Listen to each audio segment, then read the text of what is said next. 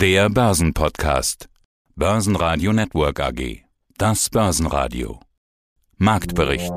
Im Studio Sebastian Leben, Peter Heinrich und Andreas Groß. Außerdem hören Sie zum Ausblick auf das Aktienjahr 2022 Kapitalmarktstratege Dr. Marco Bagel von der Postbank, zu Strafzinsen Hans-Jörg Naumer, Leiter der Kapitalmarktanalyse von Allianz Global Investors, zur nahen Zukunft der Batterien Robert Halver, Leiter der Kapitalmarktanalyse der Baderbank, zu Aktien aus dem Kryptomarkt wie Coinbase, Kryptoexperte Timo Emden, zu aktuellen Zukäufen Indus CEO Dr. Johannes Schmidt, zur Finanzierung und weiteren Kapitalerhöhungen Rubin CEO Hermann Geupel und der geschäftsführende Direktor Dr. Marinus Baumann von Guardbox zu Plänen für weitere Produkte und Anwendungen. Zur DAX-Charttechnik Salah Boumidi von IG. Sie hören Ausschnitte aus Börsenradio-Interviews. Die vollständige Version der Interviews finden Sie auf börsenradio.de oder in der Börsenradio-App. Jahresschlussbericht 2021. Für die 16.000 Punkte im DAX hat es dann doch nicht mehr gereicht bis zum Jahresschluss. Neue Allzeithochs gab es im Laufe des Jahres aber einige und zwar fast überall. 16.251 ist die Marke, die man sich vorerst merken muss. Tagesschluss im verkürzten Handel am 30. Dezember und damit auch Jahresschlusskurs 15.872 Punkte. Ein Plus von 0,1% am Donnerstag, das macht aber noch immer ein Jahresplus von 15,7%. Damit ist der DAX trotz zweistelligem Plus sowas wie ein Underperformer unter den Indizes. Einer der Top-Performer ist der ATX in Wien mit über 40% Plus.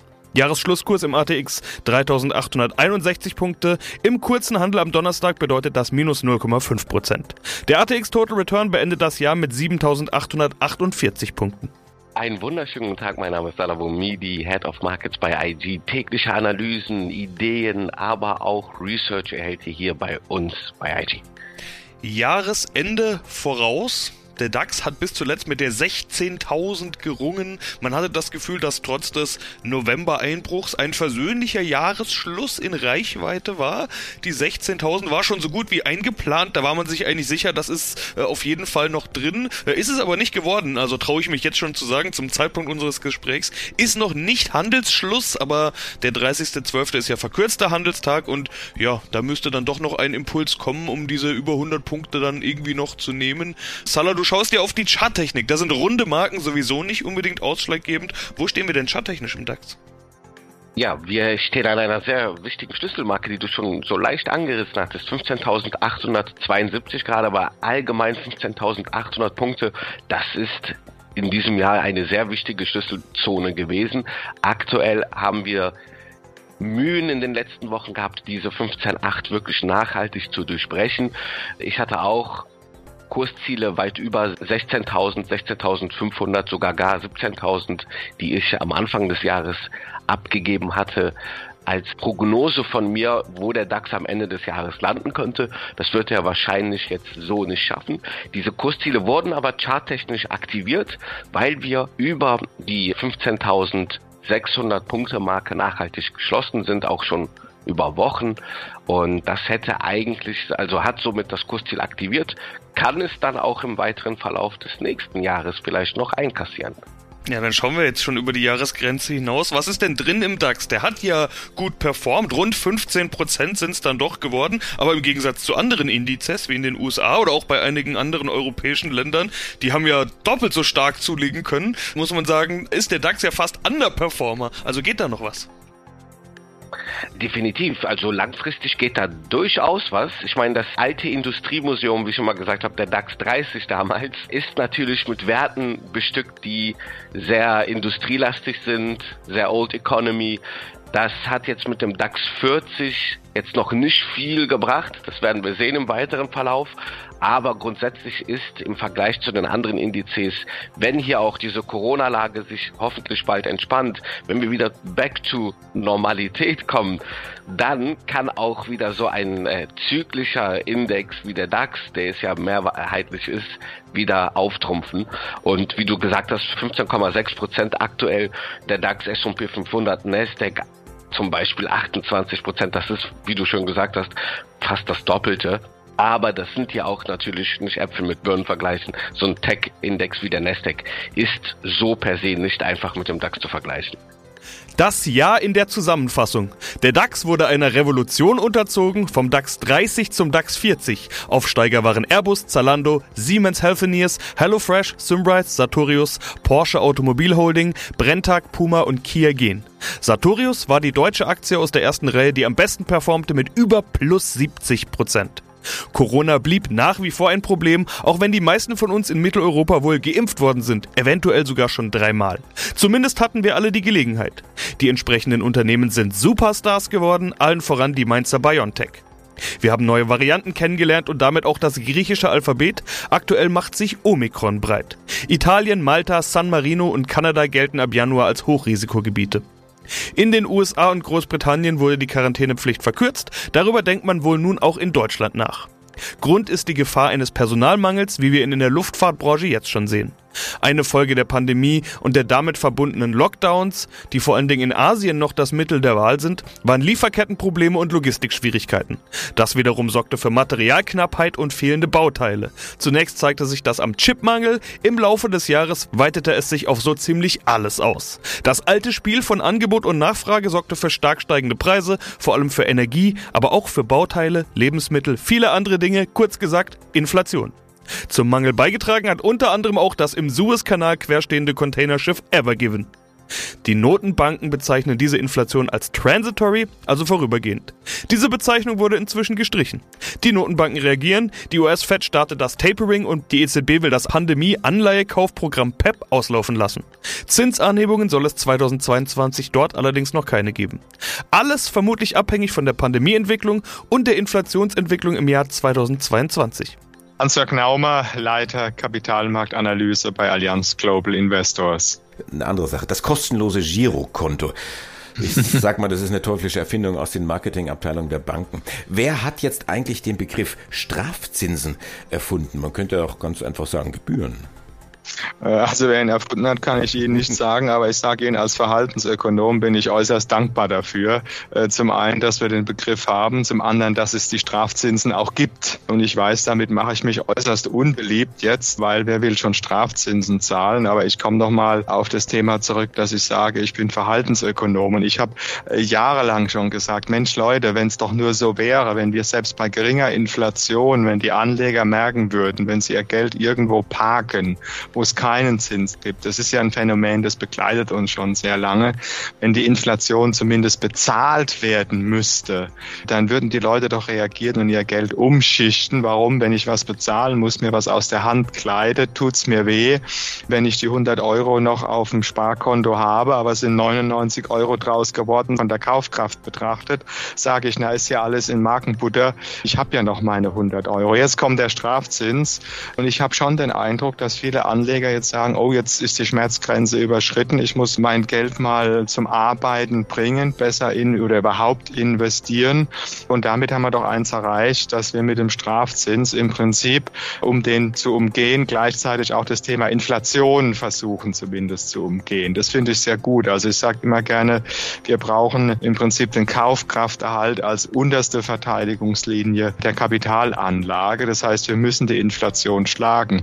Und jetzt sage ich ganz einfach mal hypothetisch, um das zu verdeutlichen. Die EZB erreicht ihr Ziel auf die nächsten 20 Jahre. Wir haben zwei Prozent im Durchschnitt der Jahre Inflation. Nicht unlogisch. Ich würde eher im Schnitt einen Tick mehr annehmen, aber nehmen wir die zwei Prozent.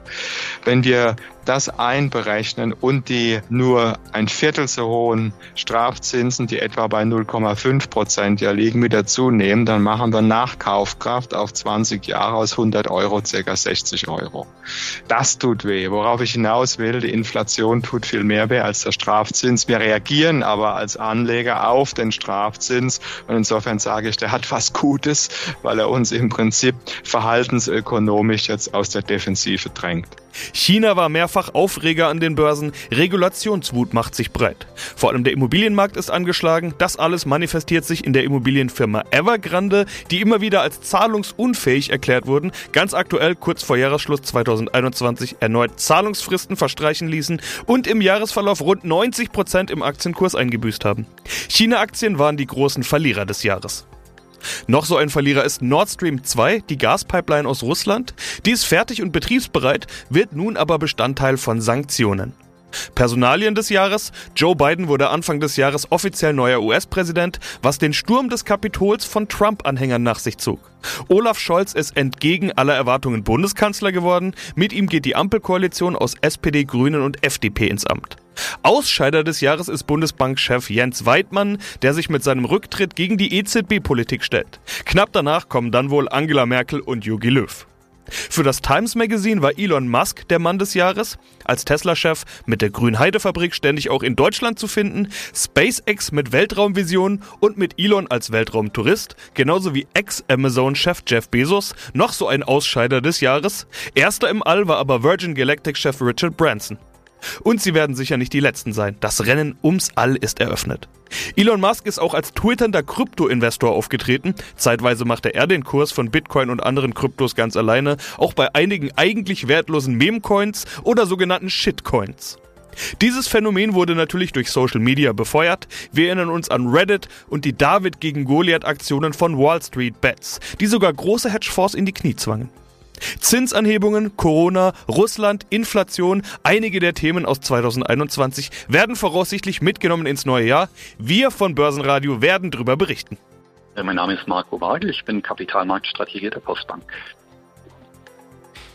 Zehn Thesen für das Jahr 2022. Schauen wir auf Aktien. Neue Rekorde. Werden die großen Gewinner auch die Gewinner vom letzten Jahr sein, von 2021?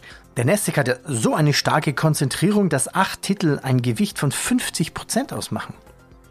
Ja, also tatsächlich blicken wir doch optimistisch auch wieder in das neue Aktienjahr, weil einfach die Rahmenbedingungen relativ gut sind weiterhin für Aktien.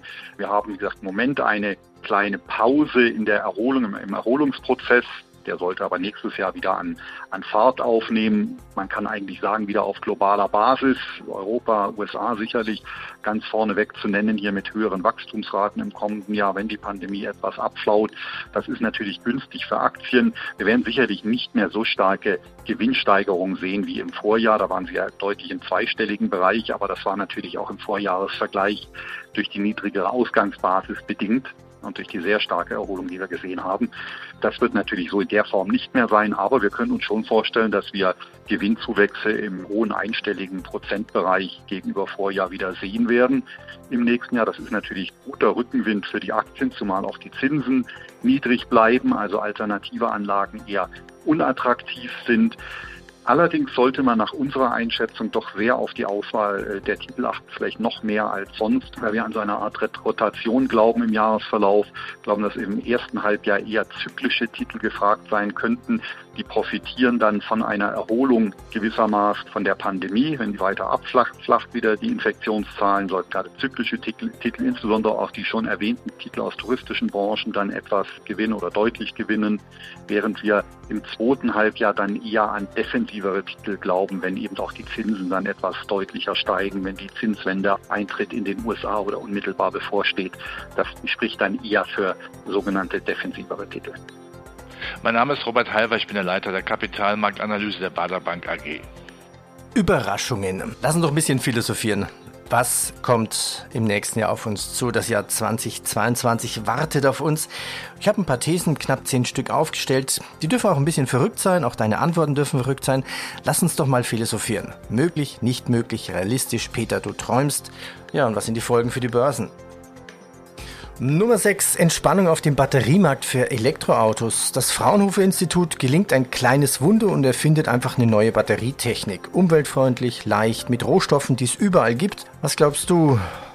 Nein, das, das, halte ich nicht für wahrscheinlich. Äh, ich denke, man hört ja auch schon einige Horrormeldungen, dass Kobalt demnächst, äh, nicht demnächst, aber in den nächsten Jahren knapp werden könnte. Das heißt, die Batterien da haben wir schon ein Problem. Da haben wir in der Tat ein Rohstoff-, ein Vorprodukteproblem. Und da ist sehr, sehr wichtig auch, dass wir relativ schnell mit, mit Wasserstoff und Brennstoffzelle weiterkommen. Mein Name ist Timo Emden, ich bin Marktanalyst seit über 14 Jahren und mein Fokus liegt auf Kryptowährung. Starten wir einen Krypto-Jahresrückblick 2021. Bitcoin geht an die Börse. Was gab es denn alles vom IPO-Markt? Man kann ja entweder die Währung selber kaufen oder sich irgendwie beteiligen mit vielleicht Firmen, die irgendwas mit Bitcoin zu tun haben.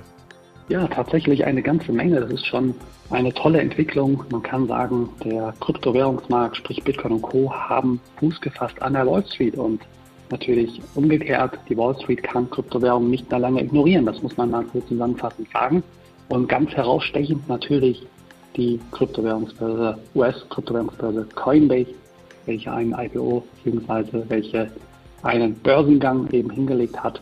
Im Frühjahr war das der Fall und hier können natürlich Anleger, ich würde sagen natürlich nicht eins zu eins am Kryptowährungskurs partizipieren, das wäre ein bisschen zu viel des Guten, aber ja, wer sich hier mit Coinbase auskennt, weiß, dass hier das Kerngeschäft ganz klar eben auf Kryptowährungen, auf den Handel liegt, auf dem Handel liegt und hier kann man schon auch äh, durchaus Korrelation feststellen. Also bedeutet konkret, steigt der Bitcoin, steigt in der Regel dann auch die Coinbase-Aktie. Und dann gibt es natürlich noch ein paar Klassiker, wie beispielsweise MicroStrategy, welche natürlich auch immer wieder ja, für Gesprächsstoff sorgen. Der Chef des Ganzen ist ein absoluter Krypto-Fan und hat hier immer wieder ähm, darauf verwiesen, dass Kryptowährungen nachgekauft wurden, auch im größeren Stil. Und hier hat man natürlich auch eine gewisse Abhängigkeit vom Bitcoin-Kurs. Also kommt der Bitcoin-Kurs jetzt zum Gegenteil man unter die Räder, leiden in der Regel auch die Papiere beispielsweise von MicroStrategy. Und da könnte man natürlich noch weitergehen bei Tesla. Tesla hat natürlich auch Anfang des Jahres kommuniziert, dass man sich Kryptoeinheiten, sprich Bitcoin, in das Portfolio gelegt hat, also die Bilanz aufgenommen hat. Das ist so ein bisschen, sage ich mal, die Korrelation ist ein bisschen rausgegangen. Anleger hatten das zuvor eher kritisch gesehen, weil der Bitcoin ja in der Regel auch sehr, sehr große Schwankungen aufweist. Könnte hier vielleicht Tesla sogar in Liquiditätsprobleme kommen, hatte man zumindest gefürchtet, ist aber natürlich nicht passiert. Ja, hier gibt es natürlich noch weitere Beispiele, aber das sind, würde ich sagen, schon so die bekanntesten, also Coinbase, MicroStrategy und Tesla. Mein Name ist Johannes Schmidt und ich bin der Vorstandsvorsitzende der Indus Holding AG. Was ist denn der jüngste Kauf, dass Sie vielleicht wieder auf die 47 dann kommen? Was sagen oder was kommt unter den Weihnachtsbaum? Die Kapitalerhöhung im März, die war ja genau auf dieses Thema Zukauf ja. ausgerichtet. Gut, lassen Sie mich vielleicht kurz nochmal ausholen. Also wenn Sie auf das Jahr 21 schauen und auch ein Grund, warum meine Haare nicht zu Berge stehen, sind wir natürlich im Bereich Akquisitionen schon schön unterwegs gewesen. Wenn wir mal reinschauen auf Konsolidierungszeitpunkte, haben wir ja dieses Jahr bereits die Jungmann Systemtechnik, JST, erst konsolidiert im Januar. Wir haben die Virus Fenster und äh, Technik erworben im Mai und wir haben als Ergänzungsakquisition die Flaco für die Horngruppe erworben im Juli.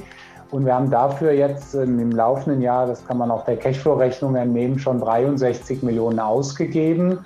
Was ist denn jetzt dann der, der jüngste Kauf? Was kommt dann unter den Weihnachtsbaum? Ja, wir haben uns noch ein schönes Paket unter den Weihnachtsbaum gelegt. Wir haben vor kurzem gesigned den Erwerb der Heiber und Schröder ein Maschinenbauunternehmen, ein Familienunternehmen. Wir kaufen das Unternehmen von den Gründern. Und die Halber und Schröder ist ein Hersteller von Maschinen zum Kartonagen aufrichten äh, und äh, zum Fenster einkleben. Das sind die typischen Verpackungen, die Sie an ganz vielen Stellen in der Lebensmittelindustrie finden, in der Kosmetikindustrie und auch an anderen Stellen. Ein strukturell wachsender Markt, also im Schnitt rechnet man so mit 6% Wachstum pro Jahr ein Unternehmen, das in den letzten Jahren sehr erfolgreich gewachsen ist, ein Unternehmen, das so wie es bei Indus sein soll, also eine sehr solide Ertragslage bietet und auch ein Unternehmen, was erhebliches weiteres Wachstumspotenzial hat, bietet, auch durch Maschinenneuentwicklungen, die sich gerade in der Erprobungsphase befinden. Also insgesamt ein, ein Kauf für Indus, wie er im Bilderbuch steht und sicher eine weitere Stärkung unseres Segments Maschinen- und Anlagenbau. Ja, Herr Leben, vielen Dank fürs Interview. Mein Name ist Hermann Geupel, bin Vorstand der Rubin AG. Wer stark wachsen will, muss den ein oder anderen Euro ausgeben, wie Sie es gerade selbst gesagt haben, und der braucht das Geld dann eben von anderer Seite, zum Beispiel vom Kapitalmarkt, und dafür sind sie auch börsengelistet. Es gab kürzlich erst eine Kapitalerhöhung im November 21. Auch 2020 gab es eine Kapitalerhöhung. Wie gut sind Sie denn finanziell damit jetzt aufgestellt? Sind noch weitere Maßnahmen geplant oder sind Sie erstmal gut durchfinanziert? Ja, es sind noch weitere Maßnahmen geplant. Also wir haben jetzt erstmal die, wie Sie sagen, vor kurzem die letzte Kapitalerhöhung abgeschlossen und planen jetzt für das Frühjahr eine weitere Kapitalerhöhung. Wir sind eben auch stark am expandieren. Ja, wir haben uns in, innerhalb von zwölf Monaten von zehn Mitarbeitern auf 30 Mitarbeitern erweitert, rücken aber von unserem Ziel auch nicht ab, dass wir eben Ende 2023 profitabel werden. Was machen Sie mit dem Geld aus den Kapitalerhöhungen? Wenn Sie sagen, es ist noch eine weitere geplant, ist ja auch nochmal weiterer Mittelzufluss in Aussicht. Wo wird investiert? Ich hatte gesehen, die Mittel sind unter anderem für die weitere Entwicklung der Soft-POS-Lösungen, Phone-POS geplant. Was ist sonst der Plan? Vertrieb, Marketing oder fließt der Großteil des Geldes tatsächlich in die Entwicklung? Ja, der Großteil fließt weiterhin in die Entwicklung. Also wir haben die Software von CCV, die wir übernommen haben, noch erweitert, angefordert von, von den Kundenanforderungen, werden aber auch jetzt stärker in Marketing investieren, eine ganz neue Webseite kurzem werden auch stärker noch in den Investor Relation Bereich investieren, auch in den Vertrieb. Also wir begleiten unsere, unsere Partner damit, dass wir auch selber Kunden an Land bringen, die wir dann zusammen mit den Partnern handeln. Wir sind auch dabei, unter der Rubin-Marke direkt in den Markt zu gehen. Ja, in dieser Kombination aus Vertrieb, Marketing und auch weiterhin starkerem Entwicklungsfokus werden wir das Geld investieren. Wir wollen einer, einer der Marktführer weltweit werden. Wir sind jetzt einer von zwölf Deutschland der einzige Anbieter, der die Girocard mit unterstützt. Wir wollen diesen Marktvorsprung halten und ausbauen. Wir unterhalten uns hier gerade im Rahmen der MKK, der Münchner Kapitalmarktkonferenz. Schauen wir also am Schluss mal auch noch auf die Investorensicht. Warum sollten potenzielle Anleger sich ihre Aktie jetzt anschauen? Weil wir noch sehr gutes Potenzial vor uns haben, weil wir eine Erfolgsstory hinter uns haben, weil wir super Experten on board haben, haben, die loyal sind. Wir sind wirklich eine Situationsrunde und weil wir glückliche, starke Partner haben, die also auch sich sehr freuen über das gerade skalierende Geschäft. Ja, mein Name ist Dries Baumann. Ich bin der geschäftsführende Gesellschafter von der Guardbox GmbH, die dann wiederum eine Tochter ist von der Guardbox SE, die mit November dieses Jahres an der Börse gegangen ist. Berlin, um genau zu sein. Ich will noch einen Satz von der Website vorlesen, da heißt, die Guardbox SE und ihre Tochterunternehmen entwickeln und vertreiben innovative Lifestyle-Produkte und Dienstleistungen, die unseren Alltag nicht nur sicherer, sondern auch angenehmer machen. Betonung auf Produkte und Dienstleistungen. Da reden ja. wir natürlich dann nicht nur über Guardmind, da soll noch mehr kommen. Was denn noch? Ja, absolut. Also wir haben da, wir haben da noch ein paar Ideen, zum Beispiel auch in der Versorgung, also in der Pflege, zum Beispiel automatische Saves oder, oder Geräte, die nur an bestimmte Uhrzeiten oder bestimmte Tage bestimmte Teile öffnen, damit zum Beispiel demente Patienten nicht zu viel Medizin nehmen oder auch nicht zu wenig, sondern immer das Richtige.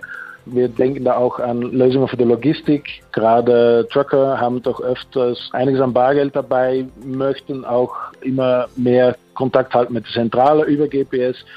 Und auch da könnten wir uns vorstellen, das ein oder andere Produkt noch speziell auf diese Branchen abzustimmen. Also ich habe am Anfang gesagt, wir wollen kein One-Track-Pony sein, wie man das so schön sagt. Also die Gartmann ist sicherlich der Anfang und wir haben einige Produkte noch aufgereiht und auch im Kopf, aber eins nach dem anderen. Ein Satz noch zu Ihnen selbst. Über Sie heißt es auf der Website, seit 2013 hat er mehrere Startups begleitet, als geschäftsführender Gesellschafter aufgebaut und bis zum Exit begleitet. Ja, jetzt sind Sie ja wieder geschäftsführender Gesellschafter bei Guardbox. Wann ist denn Zeit für einen Exit, sage ich mal so rum? Im Prinzip der Börsengang ist ja immer so ein guter Zeitpunkt. Wäre es jetzt dann soweit oder wie sehen Sie es? Nee, jetzt noch definitiv nicht. Also es gibt jetzt noch zu viel zu tun. Ich möchte auf jeden Fall noch diese Märkte schließen und so weiter. Und es muss nicht auch nicht immer ein Exit sein. Also ich habe in der Vergangenheit ungefähr um die acht Startups begleitet. Manche sind nicht gelungen, ja, passiert auch. Manche sind gelungen und bei einem gab es wirklich einen, einen tollen Exit, wie es sich halt ergibt. Ja. Also momentan genieße ich die Arbeit noch viel zu viel. Es gibt noch viel zu tun. Wir haben ein tolles Team. Also wir möchten einfach Vollgas nach vorne. Und äh, ja, wer auch immer uns bei dieser Reise begleiten mag, soll sich melden. Okay, dann sind Sie also doch der Richtige für meine Abschlussfrage. Äh, hätten Sie gesagt, nee, das war's, dann hätte ich die nicht mehr stellen müssen. So kann ich sie stellen. Wie geht's denn weiter? Was steht als nächstes an? Also nächstes auf jeden Fall mal, dass wir die ersten zweieinhalbtausend Stück auf den Markt bringen und auch verkaufen. Je nachdem, wie teuer die Mikrochips dann am Ende sind, spielen wir mit zweieinhalbtausend Stück Break-Even. Und in dem Moment macht es natürlich richtig Spaß. Ja, dann hat die vier Jahre harte Knochenarbeit sich gelohnt. Kann man endlich mal ordentlich umsetzen und Gewinne machen, womit man dann auch weitere Produkte auf den Markt bringen kann. Der nächste Schritt ist definitiv mal die ersten zweieinhalbtausend auf den Markt bringen, die ordentlich zu platzieren vielleicht eine oder andere Kinderkrankheit ausbügeln, das ganze Marketing sauber hochfahren, gerade in Social Media. Ja, und dann, dann werden wir schon ziemlich gut unterwegs sein.